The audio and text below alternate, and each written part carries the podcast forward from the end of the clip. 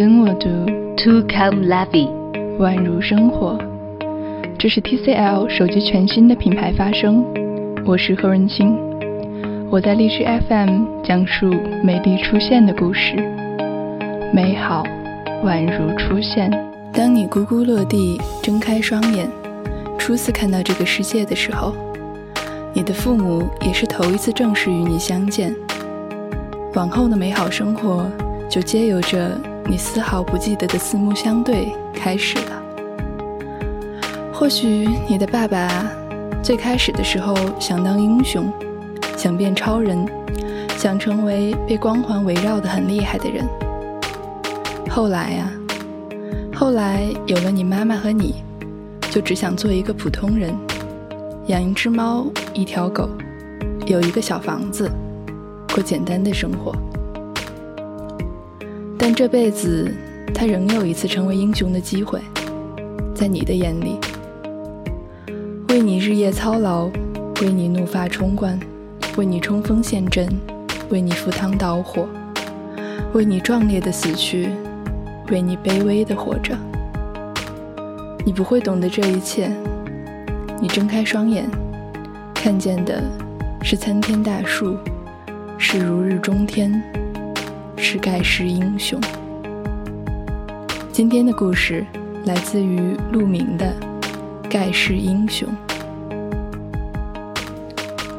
很小的时候，国庆节晚上，你带我去南京路看彩灯，你把我放在肩上。从静安寺走到外滩，再从外滩走回静安寺。你步子很稳，仿佛永不知疲倦。回家的路上，我趴着睡着了，醒来已在床上，曙光初露。你在我身旁鼾声如雷，从那时起，我就记住了你宽厚的肩膀。有天夜里地震了。你连被子一把抱起我，冲出家门。好在震级不高，房子没倒。院子里挤满了惊魂未定的人们，谁也不敢再进屋。寒风呼啸，那个兵荒马乱的夜啊，我在你怀里静静地睡着。你跟新来的体育老师打赌，你是语文老师，倒立绕两百米操场一周，赌注是一礼拜的红烧肉。那时候还是煤渣跑道，体育老师坚持了五十米就放弃了，你颤颤巍巍，愣是没倒下。我在一旁给你喊加油，嗓子都喊哑了。终于走到了终点，你耀武扬威，高举着被鲜血染红的拳头，像胜利的旗帜。那一刻，我知道，我的爸爸是战无不胜的。在你的安排下，我提前一年上了小学。记得那天下午，我在幼儿园睡醒，你骑着二八大杠来接我，说要带我去一个好玩的地方。我坐在前杠上，跟小伙伴们说拜拜，骑过一段长长的青石板路，又过了一座很陡的桥。只见老大一个操场，好多小朋友在玩游戏，邻居家的小哥哥也在。我嘻嘻笑着跑向小哥哥。不一会儿，铃声响了，所有的小朋友都争先恐后地奔向教室，只剩下我一个人站在空荡荡的操场。我四处找你，你却不见了，很想哭。一位年轻的女老师走过来，把我领进了一二班的教室。放学后，你来接我，没想到我跟着小哥哥走偏门，自己跑回家了。你到处找不到我。急得团团转，一路骑车喊着我的名字。天黑了，你失魂落魄的回到家，见我一本正经地写作业，你举起拳头想揍，又放下。我妈笑着说：“你们爷俩啊，总算是扯平了。”后来你教我骑自行车，刚学会的时候我嘚瑟极了。噔噔噔，骑上一个缓坡，然后松开刹车，闭上眼，俯冲。风在耳边呼啸，等我睁开眼，已经来不及了。连车带人结结实实地栽倒在灌木丛，手臂和膝盖磕破了，脸上一道道的血印子。你站在我面前，用不容置疑的口气：“不许哭。”我疼得呲牙咧嘴，硬生生把眼泪咽进肚子。记忆中又添了一笔不近人情的爸爸。我身体不好，三天两头挂盐水，一个月有一半时间请病假，而你仿佛从来不生病。一米八五的个子，龙精虎猛，走路带风。你无奈的叹气，说我怎么一点都不像你。许多次，我挂着点滴，望着住院部的天花板发呆。你陪在床边，板着脸，久久的沉默。我想你对我失望了吧？其实我比你更讨厌自己，没用的家伙。你是严厉的爸爸，我好像怎么做都不能让你满意。你带我去检查视力，我会提前背下整个视力表。其实我不在乎近视，只是想让你高兴。还有一次，我过马路没看红灯，被一辆自行车蹭了。我以为你又会骂我，没想到你猛扑过去，一把将车主拽到地上，怒吼着，一拳一拳揍，直到路人合力把你拉开。车主满脸是血，躺在地上动弹不得。其实我只擦破了点皮，一点事儿都没有。小学五年级，你把我塞进校足球队，教练是你哥们儿。我是替补的替补，每次跟着跑几圈，做做基本训练，然后坐在场边捡球。那一天你来看我们的训练赛，教练把我排进首发，我在场上基本上就是个笑柄，停不好球，过不了人，传球偏的离谱，一丁点身体接触就踉跄倒地，我喘着气假装擦汗，偷偷的瞄你。你站在教练身边，面色铁青，一言不发。越是着急，越是失误频频。我哭丧个脸，跑去跟教练要求下场。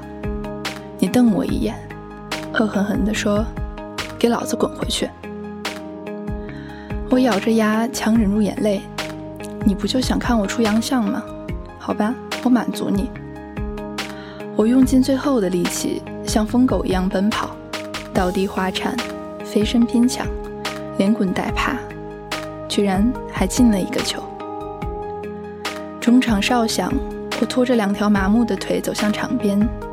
我不想搭理你，你笑嘻嘻地走过来，用手揉了揉我的头发。初中时，忘了是什么事儿惹你暴怒，你飞起一脚，把我踢翻在地。我闷掉了，坐在地上忘了疼。只是死死地盯着你。晚饭后，你硬拉我出门，我冲在前面，头也不回。你突然紧走几步，把手搭在我肩头，我感觉到你在颤抖。回头一看，你哭了。你哽咽着说：“爸爸错了，其实爸爸舍不得。”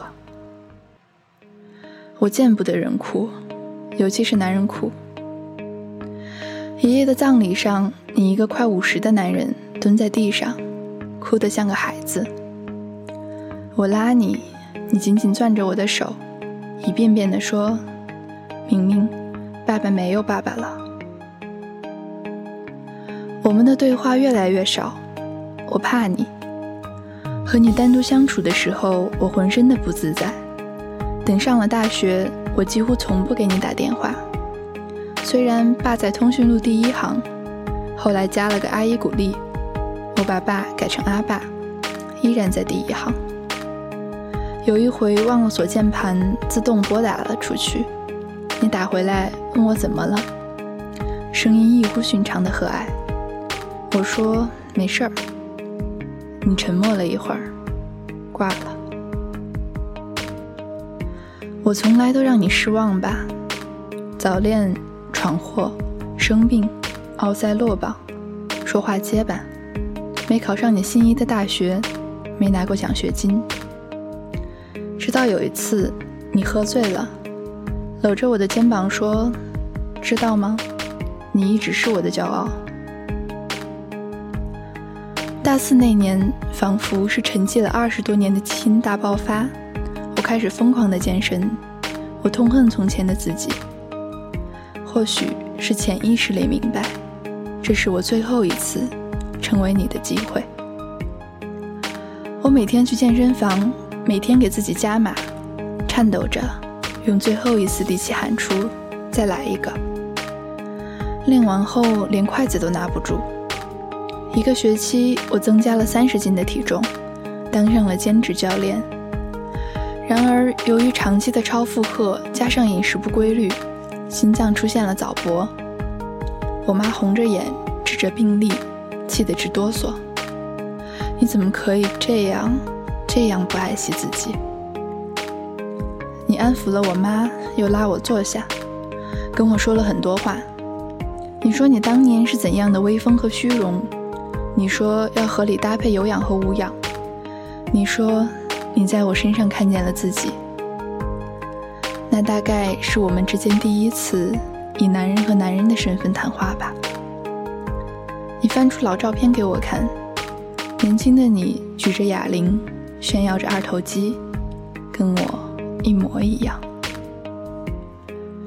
两千一四年秋天，星野诞生，你高兴坏了。整天抱着他，眉眼间全是温柔的爱意。我妈揶揄你说你偏心，当年对我就没这么好。嘿嘿笑着不回答。当然，我也不是个耐心的爸爸。星野经常半夜哭闹，连着几次哄不好，我气急败坏，揍过他的小屁股。有次推星野出去玩，差点被一辆逆行的助动车擦到。我血直冲脑门，两眼喷火，一拳把车主打翻在地，然后再次咆哮着扑上去，直到星野妈妈尖叫着阻止了我。那一刻，我想起了你。这世界上只有过一个人，为我这般大打出手。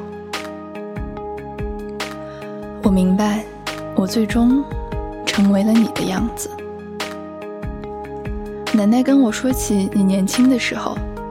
那时你还没结婚，风华正茂，任性潇洒，完全不是我熟悉的那样不苟言笑。